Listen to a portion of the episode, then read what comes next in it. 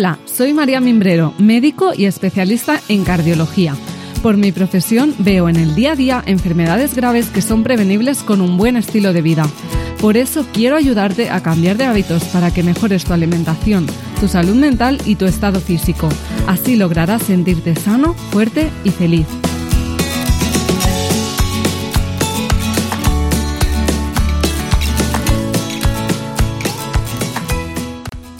Bienvenidos una, vez más a Cambia de Hábitos, el podcast en el que no paramos de aportar valor para mejorar tu salud. Hoy vamos a hablar sobre piel y alimentación y hábitos, un tema que creo que interesa muchísimo porque me hicisteis un montón de preguntas a través de Instagram. Y para ello tenemos a una crack en el tema que además también es divulgadora, es la doctora Andrea Convalía, es dermatóloga y además es compañera de residencia, eh, hicimos la residencia juntas en el Hospital Clínic de Barcelona donde ella trabaja actualmente.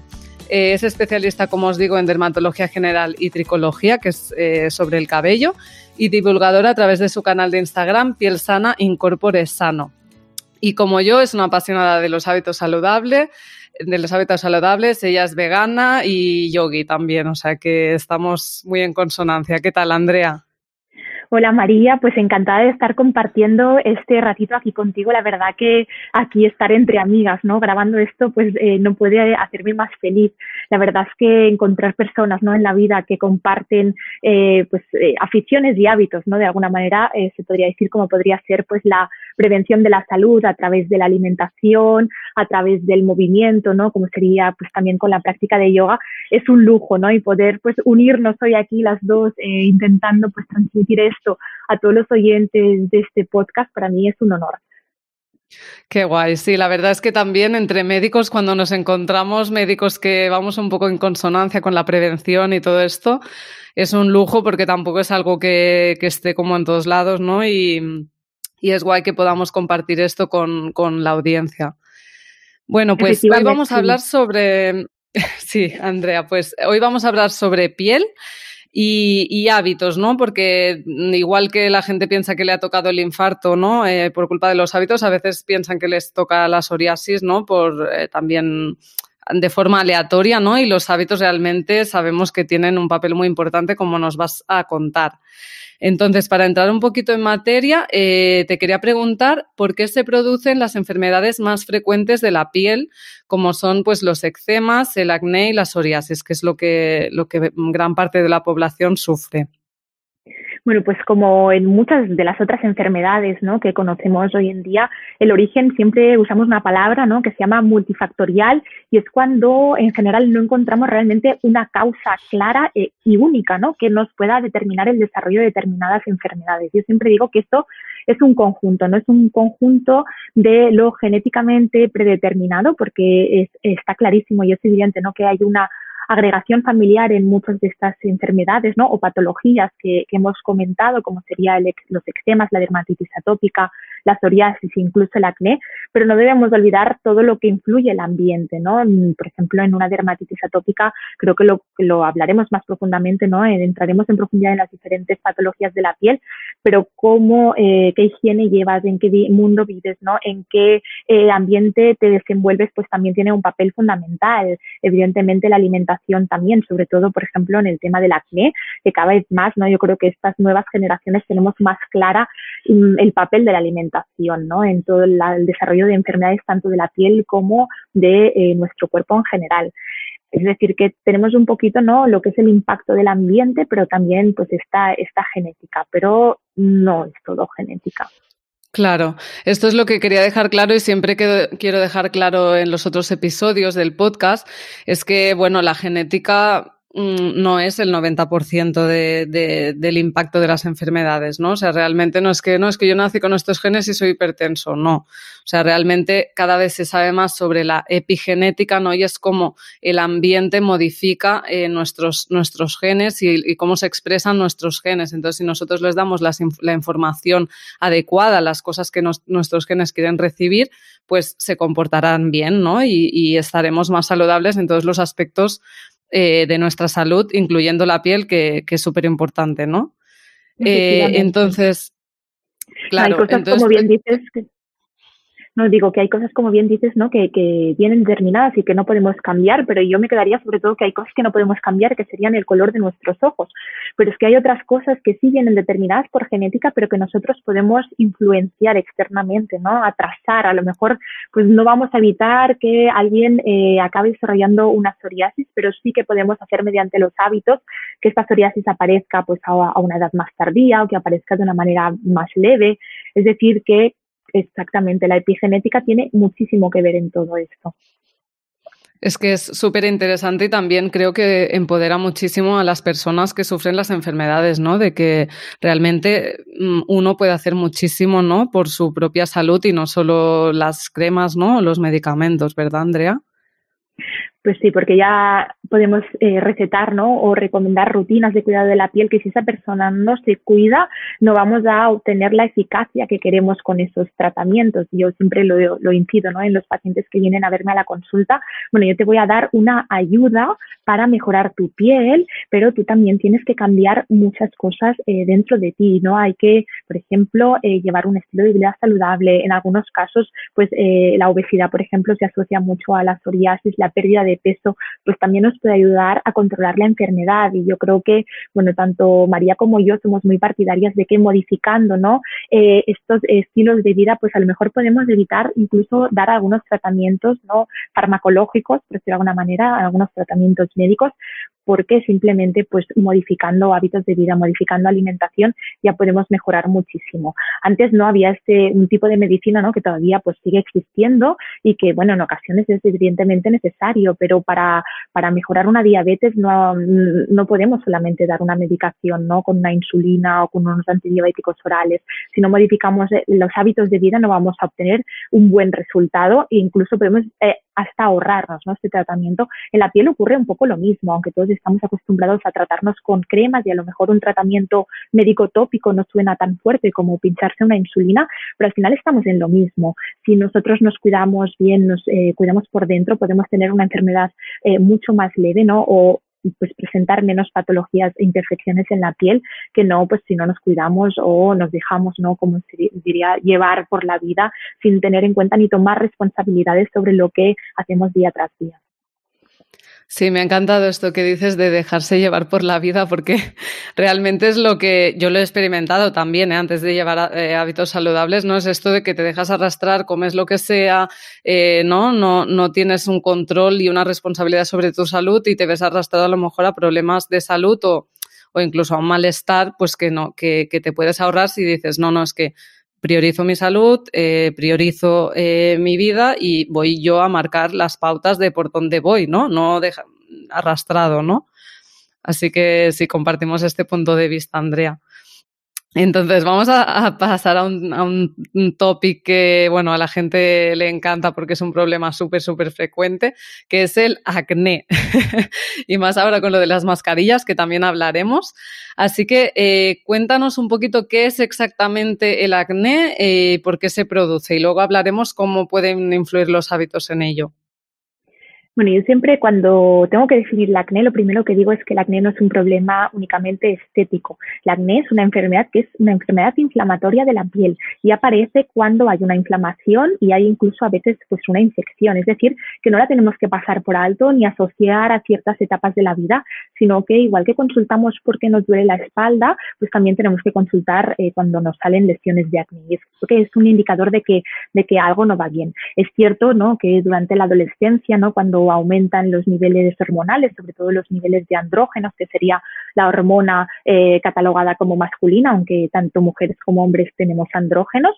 Cuando aumentan estos andrógenos y aparecen los cambios de la pubertad, aumenta la secreción grasa de la piel y entonces pues tenemos un momento de la vida en el que aparecen más lesiones de acné. Lo mismo ocurre con algunas alteraciones hormonales, como podría ser en el ovario poliquístico, en otras enfermedades como la hiperplasia suprarrenal congénita, en resistencias a insulina, ¿no? Ahora que habíamos mencionado un poquito pues la diabetes o incluso con la toma de ciertos medicamentos. Y todo esto lo que lleva, ¿no? Es un aumento de secreción de grasa que eh, hace también, ¿no? Que se vayan taponando poquito a poco lo que son los poros, se acumulan también pues los pequeños restos de escamación sobre la piel que también contribuyen a ocluirnos y luego también pues entran en papel, ¿no? Ciertas, ciertos microorganismos que viven en nuestra piel, ¿no? Al final eh, nosotros estamos recubiertos por eh, millones de microorganismos y también juegan un papel fundamental y en este caso hay un, germen ¿no? que se llama Cutibacterium acnes que también pues va a influir en el desarrollo de estas lesiones.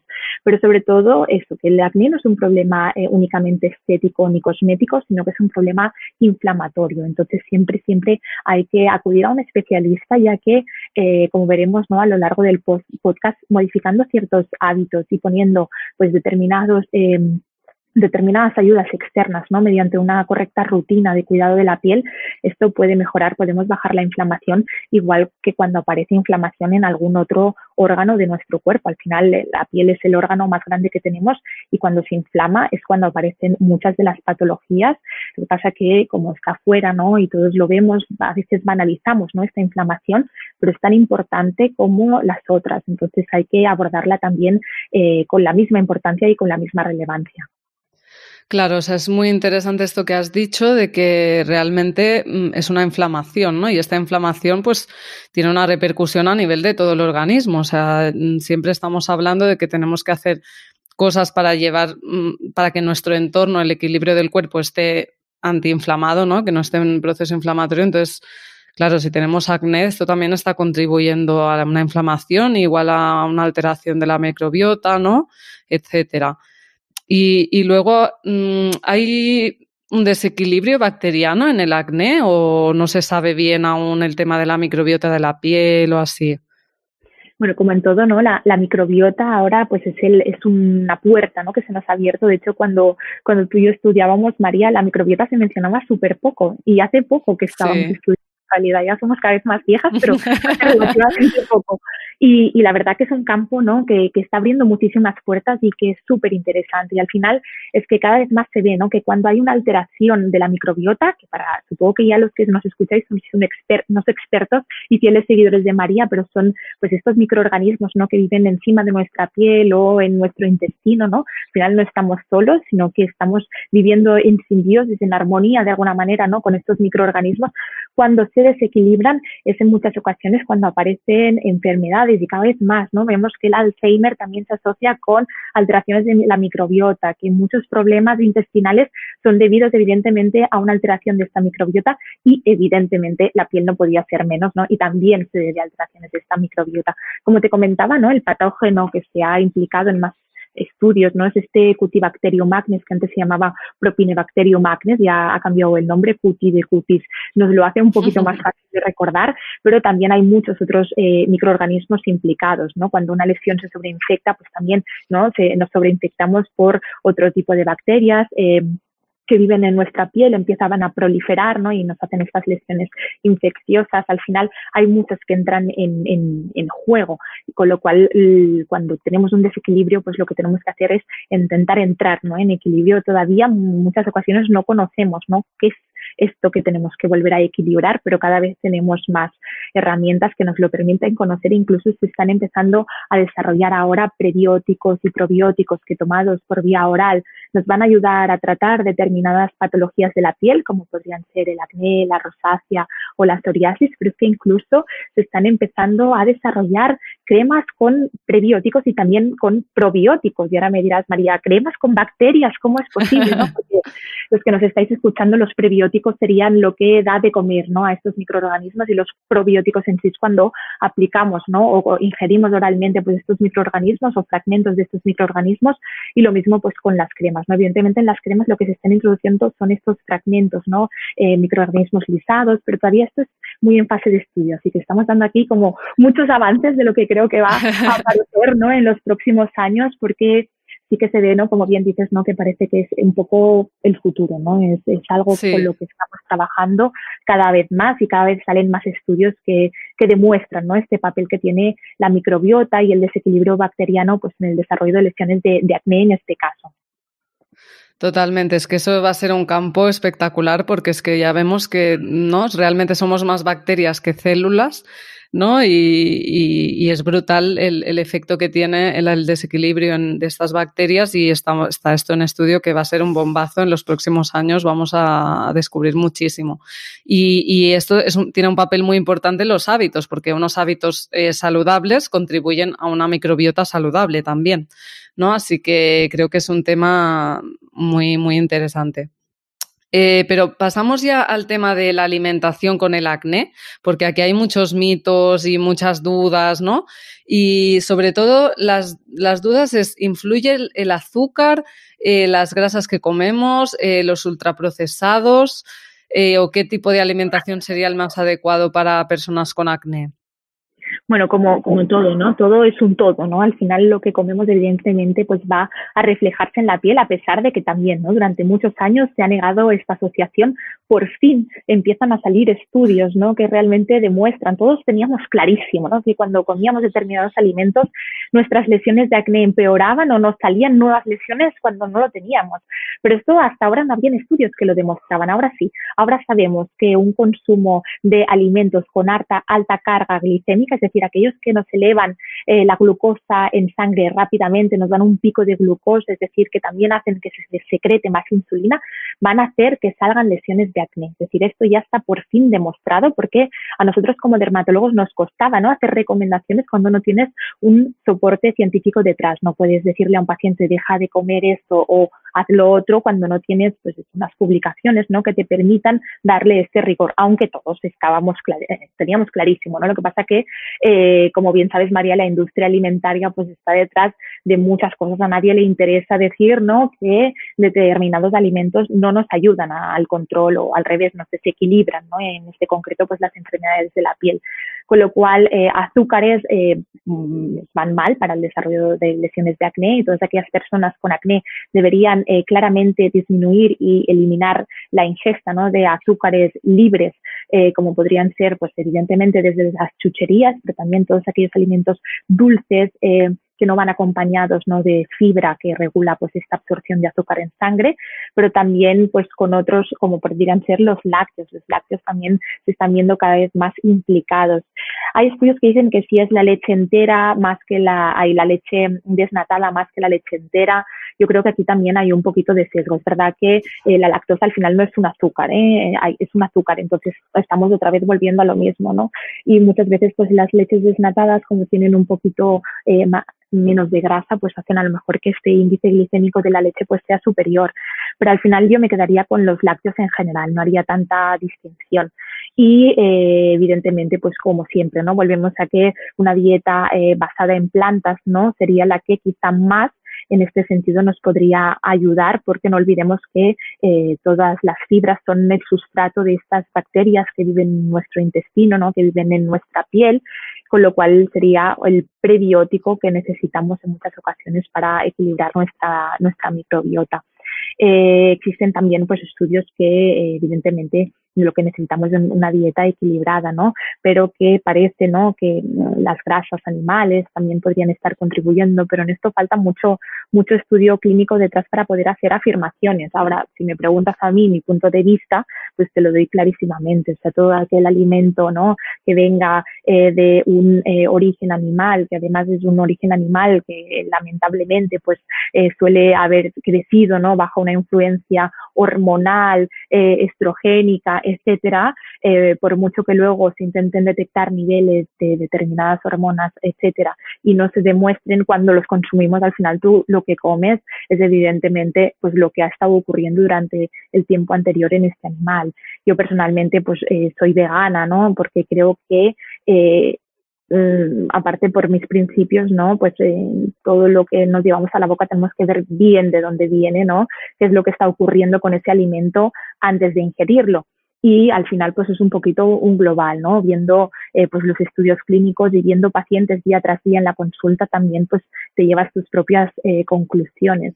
Con lo cual lo que sí que os puedo decir tajantemente es que azúcar alimentos con alta carga glicémica eh, evidentemente pues empeoran, lo mismo con los lácteos y lo otro, bueno, se suele hacer una recomendación general y es que eh, detecta aquellos alimentos que no te van bien y elimínalos, ¿no? Elimínalos si tú comes pues un alimento procesado que no deberíamos estar comiendo ninguno de nosotros, porque deberíamos estar comiendo pues todo aquello que viene más o menos de la naturaleza, como se dice, ¿no? Come sin etiquetas, sin código de barras, eh, y experimentas acné, elimínalo. ¿no? Hasta ahora, lamentablemente, eso, nos faltan pues, los estudios ¿no? que nos permiten hacer todas estas afirmaciones, pero espero que poco a poco pues, cada vez más se vaya publicando al respecto.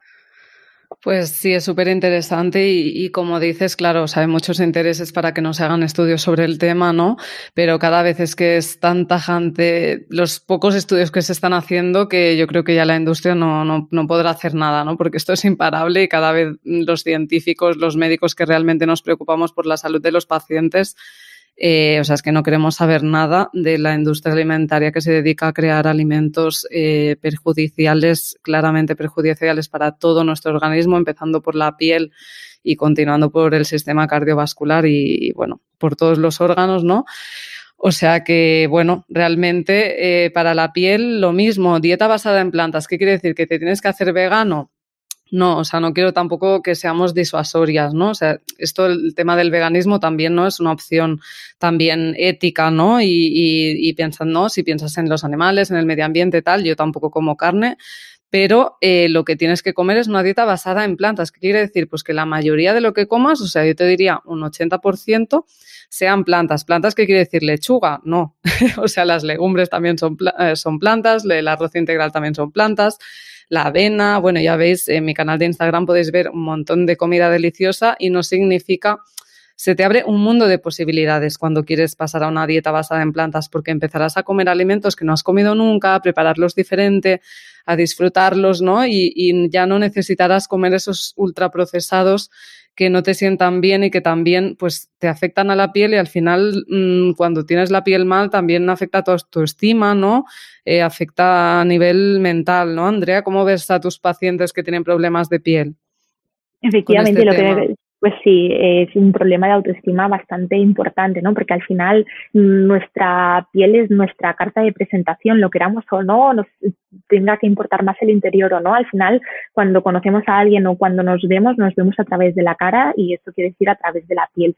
Lo mismo cuando nos vemos en el espejo, ¿no? Mm, hay que hacer muchísimo trabajo personal, pero no lo vamos a negar. Al final, cuando nos miramos, tenemos sentimientos y en este caso, pues cuando hay lesiones cutáneas inflamatorias en la cara, sea del acné, sea de la rosácea, sea de otra patología, una cicatriz o incluso pues una pérdida de pelo, ¿no? Porque la alopecia también es algo con lo que trabajo muy a menudo, pues todo esto impacta muchísimo en la autoestima. Y no solo eso, María, sino que es un pez que se muerde la cola, porque cuando no estamos bien y cuando estamos estresados, las patologías de la piel también empeoran, empeora el acné, porque elevamos los niveles de cortisol en sangre, a veces dormimos peor, con lo cual la secreción de melatonina por la noche tampoco nos ayuda, que la melatonina es un potente antioxidante, es decir, cuando nuestro cuerpo no está regulado y no nos sentimos bien con nosotros mismos, esto también se manifiesta en la piel, es decir, que eh, empezar curando ¿no? todo este círculo es muy interesante y como comentábamos, pues a través de la alimentación podemos mejorar esto, ¿no? Y por esto estamos aquí hoy hablando en el podcast con, María, ¿no? Porque cambiando un poquito pues lo que es el estilo de vida,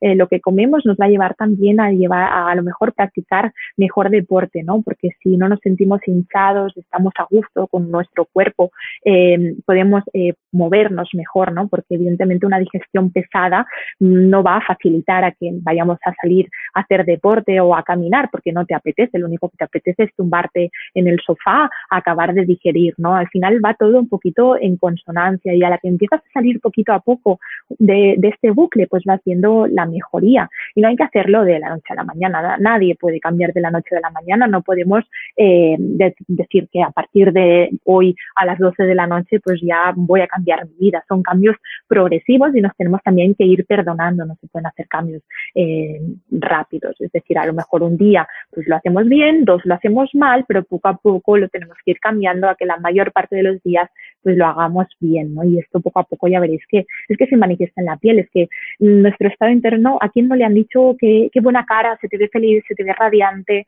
Al final esto, pues, eh, cómo nos sentimos se manifiesta en la piel y lo contrario, ¿no? Uy, qué cansado estás, no has dormido, eh, qué ojeras, eh, también se manifiesta en la piel más claramente. Entonces, mm, por eso el cambio de hábitos es global y, la piel, que es nuestra carta de presentación al mundo, es mm, el espejo donde vemos exactamente pues lo que está pasando en nuestro interior. Totalmente, André. Ha habido una cosa que me ha gustado mucho que has dicho sobre la salud mental eh, y la piel, ¿no? Y es que cuando uno tiene complejos, ¿no? Es decir, pues no se siente bien en su piel, ¿no? Nunca mejor dicho, ¿no? Si tienes un problema de piel, eh, pues este estado de complejo es como un miedo de rechazo, ¿no? De que la sociedad te rechace. Este miedo crónico también es un estrés crónico que también nos está inflamando, ¿no? O sea que realmente, si tienes un problema de estos, aborda las dos cosas. Eh, focalízate en vez de en tu propio miedo en voy a hacer cosas para mejorarme a mí. Por lo tanto, voy a empezar a alimentarme bien, y voy a también abordar el tema del estrés o voy a ir a un psicólogo también, ¿no? Porque claro, o sea, todo, todo va bastante junto, ¿no? Efectivamente, de hecho, el nombre de, de, de, mi página web, de mi nombre de Instagram es Piel Sana Incorpore Sano y cuando lo decidí fue como, bueno, un poco el resumen, ¿no? De, de lo que creo y de lo que pienso, que es lo que mejor puede ayudar, ¿no? No puedes tener una piel sana si no tienes un cuerpo sano y una piel sana es el reflejo de un cuerpo sano, ¿no? No hay el uno sin el otro, con lo cual eh, hay que hacer una sinergia, hay que mejorar y actuar sobre eh, las dos partes, ¿no? Evidentemente, pues también en la, en la mente sana, en la mente o en las emociones, ¿no? De alguna manera diría.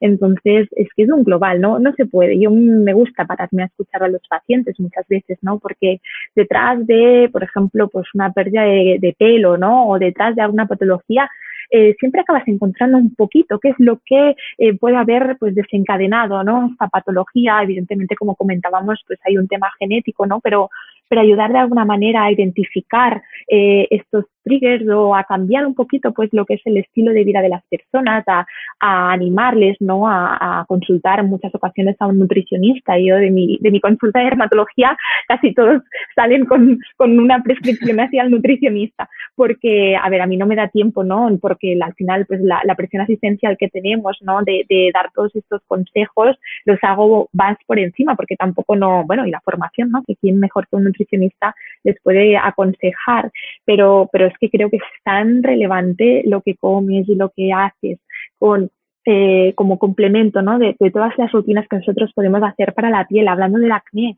eh, nosotros podemos recetar, evidentemente, pues eh, antibióticos, podemos recetar pues, determinados fármacos como la isotretinoína, que en este caso, pues mira, la isotretinoína no nos afectaría lo que es la microbiota y de hecho, pues en este caso, yo siempre soy más de, de, de este lado, ¿no? Que no de un antibiótico, pero pero claro, antes de llegar a esto, eh, lo que les doy es siempre pues, unos meses de oportunidad, por decirlo de alguna manera, a los pacientes de una rutina tópica, unos cambios de vida, ¿no? Un cambio de estilo de vida, mejorar la alimentación, porque evidentemente si es necesario será un tratamiento, pero si se puede evitar, mejor porque si todo lo podemos hacer externamente, pues esto menos agresión al, cuerpo, ¿no? Entonces, al final también se necesita un compromiso del paciente, que eso también a veces es complicado, porque cuando le dices al paciente que tiene que cambiar el estilo de vida, a veces eh, hay pacientes que son un poquito más perezosos y se entiende, ¿eh? Pero bueno, está en nuestras manos un poquito pues darles la carta, ¿no? Y explicarles y luego cada uno pues es libre de elegir un poquito pues el camino, ¿no? Que quiere seguir, pero yo creo que es algo que antes no se hacía, ¿no? La, esta prevención de, de, enfermedad, ¿no? En general, porque en tu caso es en, prevención de enfermedad cardiovascular, en mi caso es, es prevención de, de, envejecimiento de la piel, de patología de la piel, porque hablamos ahora de patologías, pero, pero el envejecimiento de la piel pues también está marcado por lo que hacemos, por lo que comemos, por el ambiente en el que vivimos, por a lo que nos exponemos, ¿no? Evidentemente pues desde el sol, el sol nos ayuda muchísimo y lo necesitamos para vivir y esto es indiscutible. Eh, si alguien dice que no nos tenemos que exponer al sol, mm, desde mi punto de vista mm, no es correcto, el sol nos tiene que eh, nos permite vivir, pero lo que no podemos hacer es tomar el sol, esto es muy diferente. Tomar el sol, exponernos sin ropa, no tiene nada que ver con que nos den unos rayitos al día, que hoy en día que vivimos de casa tú y yo al hospital o a la oficina y entramos y todavía es de noche y salimos y es de noche, esto sí que no nos beneficia para nada y es aquí donde, donde hay el problema y yo que me voy por las ramas. no, pero esto lo tenías que decir como dermatóloga, tenías que dar tu apunte de que no se puede tomar el sol, solo que te dé el sol, como dice Cristina Es un consumo responsable de Eso es, total. ¿Y qué te iba a decir? Eh, el tema de la psoriasis también es un tema que quería comentar porque es, mm, no me sé exactamente el porcentaje de población que tiene psoriasis, pero yo mm, quería explicar que yo tenía psoriasis eh, muy leve, ¿vale? Pero, pero bueno, a mí me desapareció con el cambio de hábitos y con, incluso yo tuve un poquito más cuando tenía bastante estrés con la universidad y luego me fui, me fui a vivir con mi pareja y me desapareció, yo creo que porque estábamos, estaba súper bien y, mejoró como mi estado mental, ¿no? Por eso creo que yo ya mm, experimenté en mí misma que los hábitos eran súper importantes para la psoriasis. Entonces, coméntanos un poquito qué es para, para la gente que no sepa y cómo influyen los hábitos. Bueno, la psoriasis es una enfermedad inflamatoria de la piel otra vez, o sea, volvemos a la inflamación, ¿no? En este caso es está muchísimo más estudiada, ¿no? Se podría decir, este, en este caso sí que tenemos una base genética clara, ¿vale? Pero también sabemos, ¿no?, cómo influyen estos factores externos y es que la obesidad es un gran factor de riesgo para un empeoramiento de psoriasis, unos brotes de psoriasis y unas resistencias a los tratamientos de la psoriasis, con lo cual eh, prácticamente lo que siempre recomendamos a nuestros pacientes, a no ser que sea, estén en peso, es que, eh, bueno, cambien un poquito pues el estilo de vida, cambien su alimentación y en este caso bajen de peso, ¿no? Porque la obesidad en sí se ha demostrado. Evidentemente, pacientes en peso, analizar también qué estilo de vida llevan, qué es lo que comen, ¿no? El tabaco también se ha asociado mucho pues con el empeoramiento de la psoriasis y como bien dices, el estrés, ¿no? El estrés es algo que es complicado de controlar, sobre todo hoy en día, ¿no? A la presión que estamos sometidos de ahora, por ejemplo, además con, con la pandemia, ¿no? Que estamos viviendo, es algo que es complicado de controlar, ¿no? Y también poco a poco hay que ir encontrando las herramientas, ¿no? Hay que darles a los pacientes, abrirles la puerta de diferentes posibilidades que pueden encontrar para que luego, cuando salgan de la consulta, puedan ir a buscarlas, ¿no? Para, controlar el, estrés. Cada uno tiene estrés, por cosas distintas. Cada uno tiene sus propias eh, historias, sus propias vidas que tiene que analizar y controlar, pero está clarísimo, ¿no? Que en este caso, en la psoriasis, pues el sobrepeso, la mala alimentación, el tabaco y el estrés tienen un papel fundamental en el desarrollo de la enfermedad, en el control de los brotes, porque cuando, como bien dices, se controlan estos factores externos, los brotes disminuyen, incluso se puede controlar perfectamente la enfermedad y em, incluso pues eso en, llegar a, remisiones sin tratamiento sin necesidad de aplicar no agentes tópicos externos o incluso medicaciones orales que utilizamos en muchas ocasiones. Sí, sí, no, yo, mm, yo tenía esto un poquito de, lesiones en los codos y es que no tengo absolutamente nada. O sea, eh, realmente el estrés de la universidad, de vivir, eh, pues, ¿no? En pisos compartidos, cosas así, ¿no? Que, pues, realmente creo que es una época durilla el tema de, de, la universidad, los 20 años y tal. Eh, pues me hizo empeorar esto y os puedo decir que yo lo mejoré, sí que era una cosa leve, ¿no? Pero que está claramente eh, relacionado. Y, luego también quería comentar que la psoriasis en sí es un estado de inflamación crónico, ¿verdad? Eh, incluso más grave que el acné, ¿verdad, Andrea? Bueno, eh, al final todos son inflamaciones. Lo que sí que en la psoriasis se ha podido demostrar cómo efectivamente no, no solamente es una inflamación de la piel, sino que cuando hay esta inflamación de la piel, también hay una inflamación en el cuerpo. Y de hecho la psoriasis no solamente se manifiesta en placas o en lesiones en la piel, sino que también existe, por ejemplo, la artritis psoriásica. Es decir, que la psoriasis también puede afectar a nuestras articulaciones, ¿no? Y que lo hace la artritis reumatoide, causándonos dolor, por ejemplo, pues en los dedos de las manos o incluso deformidades. Y es que, como bien sabes tú, María, pues toda la inflamación acaba también, ¿no? Eh, afectando al sistema cardiovascular. Y es que también se ha visto, ¿no? Que los pacientes con psoriasis tienen una mayor incidencia de enfermedad cardiovascular. Es que va todo unido, porque si unimos obesidad, malos, malos hábitos de vida, entonces acabamos en la inflamación, ah, tenemos la enfermedad inflamatoria, pues en este caso la psoriasis y evidentemente pues una repercusión en el sistema cardiovascular como, como tú bien sabes y ves en los pacientes día tras día. Claro, es que debemos, em, o sea, las enfermedades de la piel no son como tonterías, ¿no? Que a veces, muchas veces se ha minimizado, bueno, igual que se minimiza la hipertensión o la diabetes, ¿no? Pero, ah, no, tengo aquí unos eczemas en la piel, nada, esto no es nada.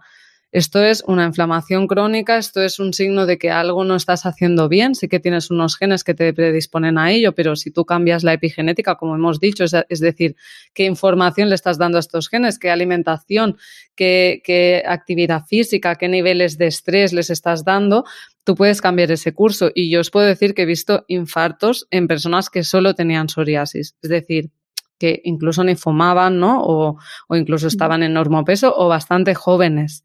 Eh, que no es que decir, hay un paciente que era jovencísimo, pero bueno, no sé si fue solo por eso, pero realmente la psoriasis es un estado de inflamación que puede ayudar a que vaya eh, dañando todas las arterias del sistema y que un día puedas tener un infarto. Por lo tanto, por ejemplo, si tienes psoriasis, además fumas, ¿no? El fumar te va mal para la psoriasis, eh, el fumar te va mal para las arterias del corazón.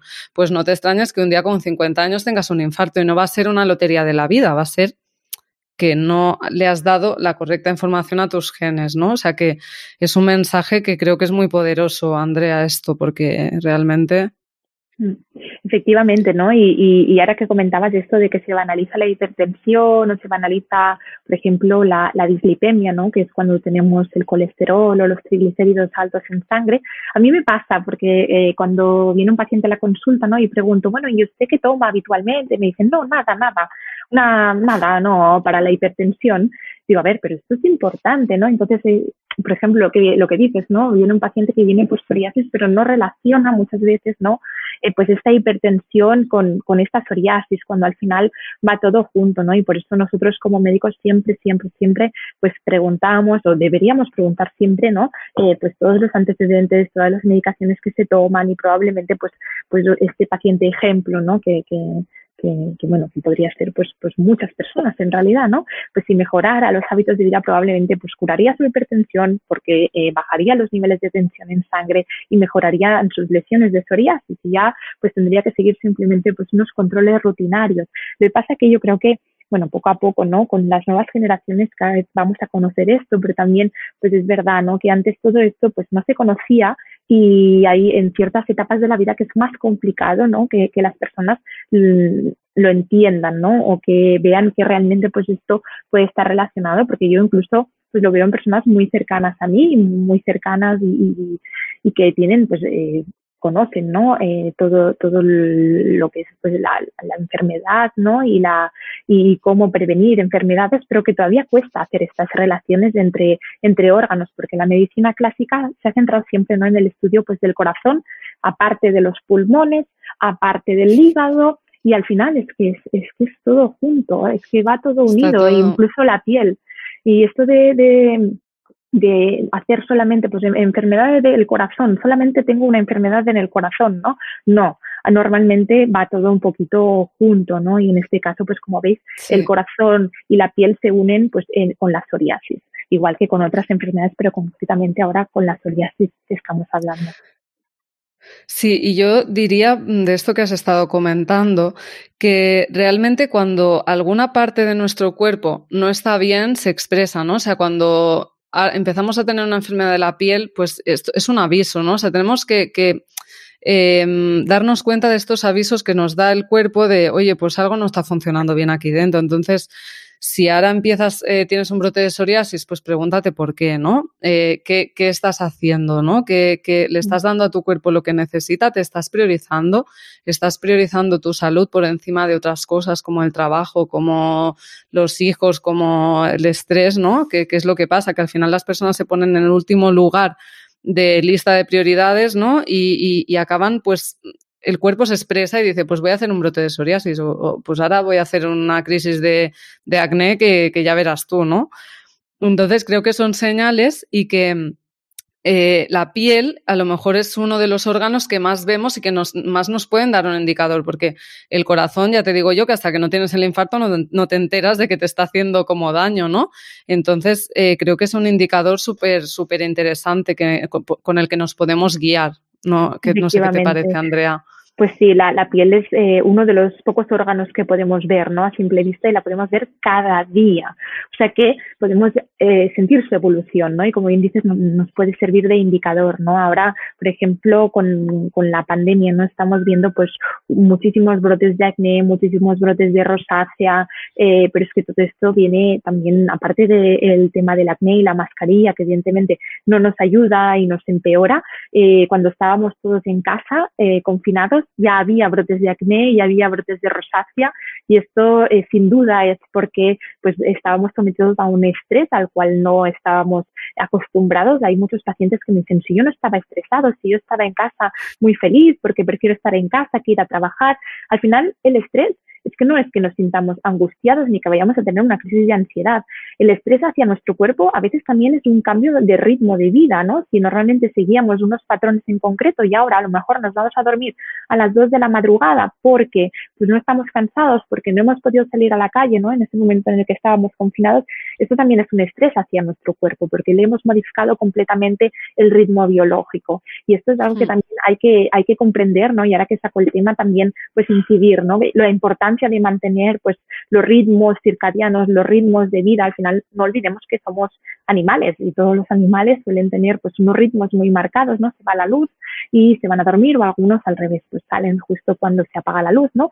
Nosotros somos animales más diurnos, pero hoy en día pues estamos despiertos sea de noche, sea de día, independientemente de las horas. Y el hecho de marcar rutinas pues también nos ayudan tanto en la psoriasis como en el acné, como en nuestra vida en general.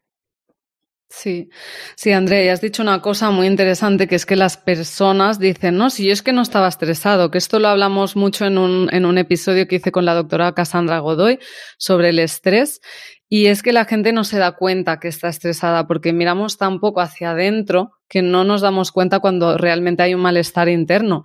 Y es normal, o sea, y creo que todos estábamos estresados, o sea, estaba pasando algo totalmente fuera de, de, nuestras previsiones, ¿no? Está cambiando totalmente nuestra forma de vivir y esto mm, es imposible que no te haya afectado, aunque tú, eh, tener estrés no es que estés a punto de gritar, ¿no? Como has dicho, ¿no? De tener una crisis de pánico, no, es un malestar de, ay, mm, no acabo yo de estar bien y se manifiestan muy diferentes maneras, desde opresiones en el pecho, desde un malestar que no sabes muy bien por qué, o, o desde problemas intestinales, ¿no?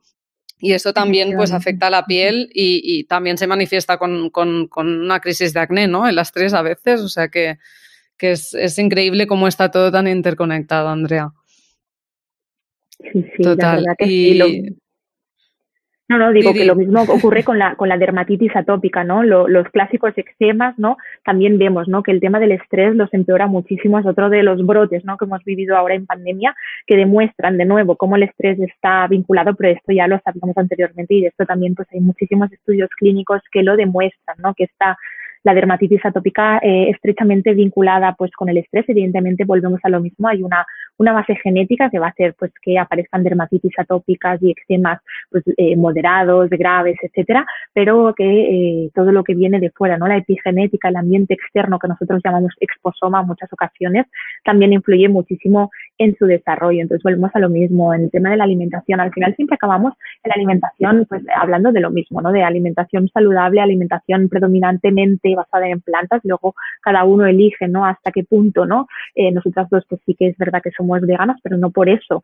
eh, queremos inculcar para nada el veganismo, sino que simplemente sea basado en plantas, 80%, como bien decía María, eh, que sea de origen vegetal, pero también, pues como comentábamos, la falta de sueño, la alteración de los ritmos circadianos, en concreto en la dermatitis atópica, además, eh, los pacientes eh, tienen muchísimo picor, ¿no? Casi que el picor es lo que más les invalida y este picor no les deja dormir. Entonces, todavía esto, volvemos a lo mismo, del pez que se muerde la cola, ¿no? De no puedo dormir, eh, me desregulo el ciclo, todavía empeora más. Entonces, hay que hacer muchas veces un abordaje que es multidisciplinar y como bien digo, no solamente tratar la piel, ¿no? En el caso de nosotros como dermatólogos, sino también intentar ayudar, ¿no? A estos pacientes a recuperar lo que es en este caso pues el ciclo sueño vigilia, ¿no?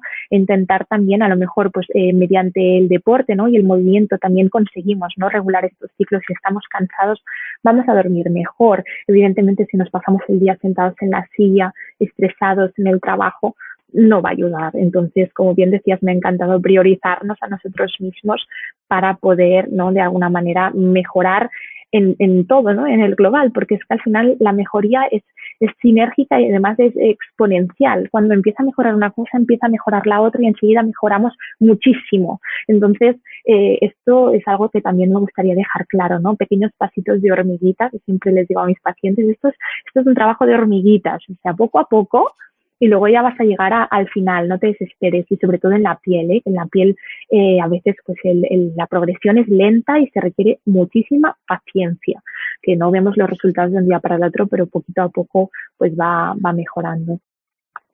Claro, y mientras hablabas pensaba, es que claro, cada persona no tiene su su forma de, expresar este, este, malestar, esto que alguien, algo no está yendo bien, ¿no? Uno será en dermatitis atópica, otro será con psoriasis, otro será que le empiezan a salir granitos, ¿no?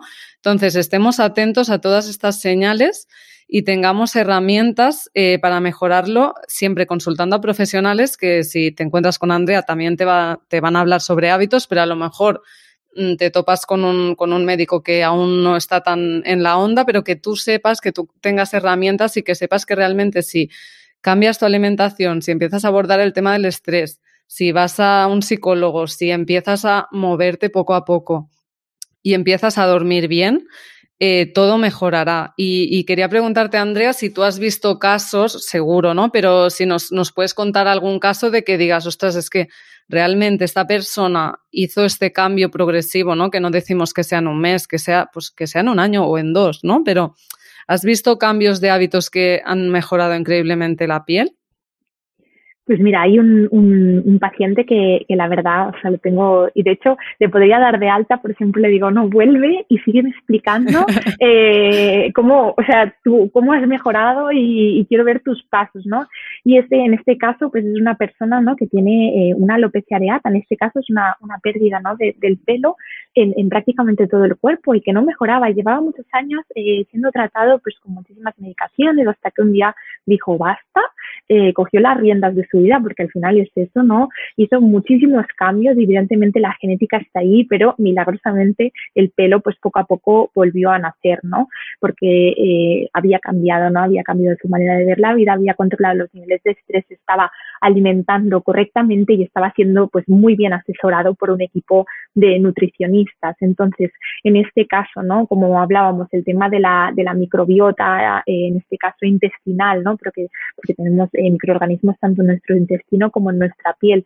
Cuando poco a poco vamos regulando pues estos estados inflamatorios, como bien dices, sean del origen que sean, porque al final, si os estáis fijando, hablamos de muchas enfermedades, en este caso hoy de la piel, pero probablemente pues María os ha hablado también pues de las enfermedades cardiovasculares o de pues, la diabetes, de los infartos, de eh, muchísimas otras enfermedades. Por ejemplo, podemos hablar también pues, de inflamaciones del hígado, eh, enfermedades autoinmunes en muchas ocasiones acabamos resumiendo mucho, mucho, mucho, resumiendo mucho en que eh, un estilo de vida saludable y parecemos eh, a veces pesadas incluso, ¿no? Cuando lo repetimos, pero es que nos mejora todo y esta es una recomendación general que te sirve tanto si tienes acné, como si tienes psoriasis, como si tienes eczema, como si tienes alguna otra patología a nivel eh, corporal, porque la verdad es que cambia, cambia muchísimo y lamentablemente, ¿no? La, el ser humano nos estamos acostumbrando cada vez más pues a a vivir ¿no? bajo este estrés, esta presión, a pasar muchísimas horas en el trabajo. Ahora es difícil ¿no? salir de este,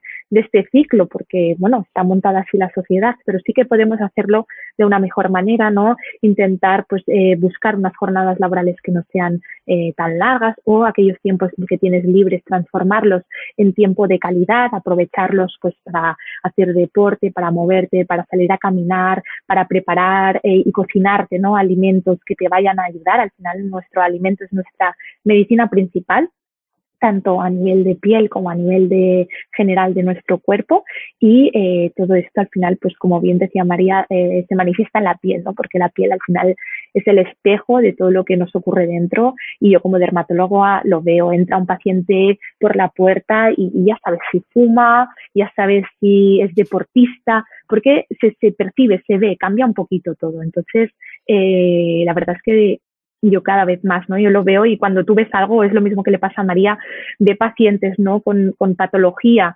ingresados que vienen a urgencias y dices, uy, esto va mal, va muy mal. Y a mí me pasa lo mismo con, con la piel, ¿no? A lo mejor pues no hay tantos estudios que, que nos apoyen, ¿no? Cada vez son más, pero lo ves, lo ves cada día, día tras día, eh, 20, 30 pacientes cada día y te das cuenta, ¿no? Sumar la cantidad de pacientes que podemos llegar a ver, ¿no? La cantidad de ejemplos y, y, salen las conclusiones. Entonces, eh, sin duda, ¿no? Alimentación basada en plantas principalmente con alimentos eh, adecuados si no sabéis eh, cómo combinar los, los nutricionistas mm, cada vez más nos están ayudando ¿no? a la medicina que yo creo que la nutrición debería de ser una, una, una consulta más en los hospitales, ¿no? Que lamentablemente pues eh, no la tenemos, ¿no? Yo la verdad es que los he hecho muchísimo de menos los nutricionistas en el hospital y, nada, y es que es eso, es el resumen que, que nosotros nos podemos coger las riendas de la vida y, y mejorar. Total, y esto que has dicho de que tú ya ves en, en, la piel de las personas, ¿no? Que si ya fuman o si se han expuesto mucho al sol, yo también lo veo, o sea, yo mm, veo mis pacientes de, vale, es que has tenido un infarto, es que hasta te lo veo en la piel, ¿sabes? O sea, y, y saber, o sea, esto nos está, dando mucha información de, cómo están yendo las cosas por dentro. Y, y luego otra, pequeña pregunta ya para acabar, mm, porque las personas me van a preguntar y me preguntan si hay alimentos concretos, si qué es el alimento que mejor nos puede ir, ¿no? O que, o si hay alguno que hay que evitar seguro, ¿no? Pero al final, eh, explícanos cuál es tu punto de vista sobre esto, Andrea. Bueno, yo creo que lo que hay que comer, ¿no? Es aquello que eh, no tiene de alguna manera no eh, etiquetas no lo que no está procesado. Como os hemos comentado pues los alimentos procesados aparte de eh, pues todos los conservantes etcétera que llevan pues tienen normalmente mucho azúcar escondido ya hemos dicho que el azúcar no eh, aparte de que nos empeora el acné pues también pues que sepáis que también nos envejece no también por ejemplo pues nos hace tener pues niveles de insulina más altos que en este caso pues en la psoriasis también nos podrían em, empeorar un brote no de alguna manera o contribuir a que si nuestros genes están predeterminados para eh, desarrollar una cierta enfermedad, facilitarles ¿no? que lo hagan eh, procesados, como hemos dicho, pues idealmente evitarlos y principalmente pues es una, una alimentación basada en plantas, pero eh, combinando, ¿no? Porque no hay un alimento, desde mi punto de vista, que sea un superalimento que nos lo traiga todo, sino que al final es una, una combinación. No sé qué piensas tú, María, en el, eh, hay que hacer como no solo uno, sino hacer buenas combinaciones, ¿no? Y introducirlos eh, pues, combinados, ¿no? Que no un plato sea de un único, eh, de una única legumbre, ni que tenga pues, hmm. una única hoja de vegetal. Claro, total, André. Yo siempre, de hecho, la, la palabra plato combinado es una palabra que mmm, con el plato de Harvard, ¿no? Que es a mí la forma que me gusta explicar a los pacientes cómo tienen que alimentarse. Al final es un plato combinado, ¿no? Aquí lo típico de comerse unas lentejas con chorizo, eso que tiene, es que no, ¿sabes? Estamos muy cortos, ¿no? Y realmente lo que hay que hacer es montar un plato en el que la mitad del plato sean verduras, pero varias, o sea, tres o cuatro verduras como mínimo, que un cuarto del plato sea cereales integrales y el otro cuarto del plato sea proteína, pues de origen vegetal o huevo o pescado y en último lugar, pues carne si eliges eh, comerla, pero que sepas que tampoco la necesitas para vivir.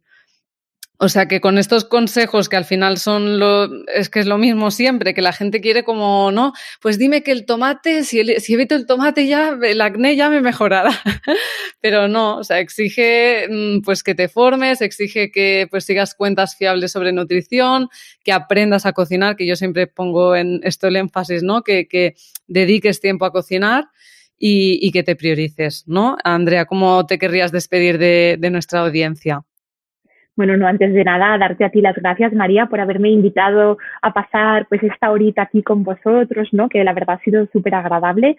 Eh, y nada, que esto, que si tienen algún problema de la piel, pues evidentemente, eh, como hemos visto, ¿no? E intenten eh, de alguna manera, ¿no? Mejorar el estilo de vida, porque ya van a ver que poquito a poco esto va mejorando, pero que si todo y con eso no termina de mejorar, pues que no duden en consultar, ¿no? Al especialista que aquí estamos nosotros para esto, ¿no? Pues para ayudar a nuestros pacientes. A mí no me gusta decir que es para tratarlos, sino que es para, para ayudarlos, ¿no? Al final, pues mm, a mí me gusta ver los médicos como consejeros de la salud, eh, vienen y nosotros ofrecemos nuestros consejos en función de la patología que tienen y que pues una piel, ¿no? Mm, con alguna patología no se trata simplemente pues con, con rutinas, con cremas o con medicamentos, sino que también es necesario un abordaje eh, global, ¿no? abordar pues tanto el estilo de vida, eh, el movimiento, ¿no? Que siempre me gusta decirlo como movimiento y la alimentación.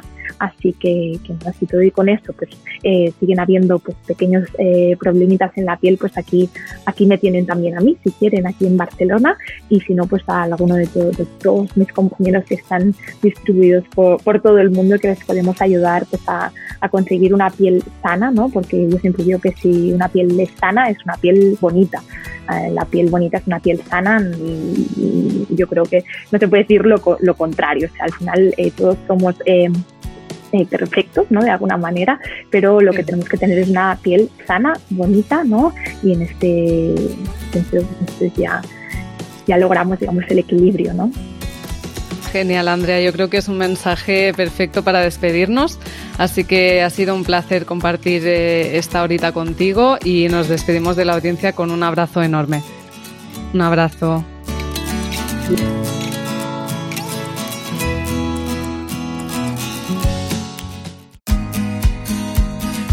Y hasta aquí el podcast de hoy de Cambia de hábitos.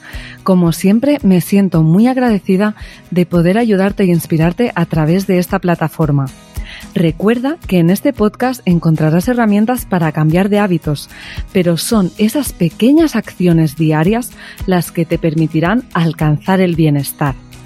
Piensa en aquello que te ha resonado del podcast de hoy y empieza a aplicarlo desde ya. Yo confío en ti. Solo queda que lo hagas tú. Ya sabes que puedes encontrarme en mi cuenta de Instagram BegiBeats, donde espero tus mensajes directos sobre este episodio. Ya sabéis que me encanta recibirlos y contestaros. Y un último favor, si te gusta mi contenido, sígueme en todas las plataformas, comenta y comparte para que este podcast logre ayudar a más personas.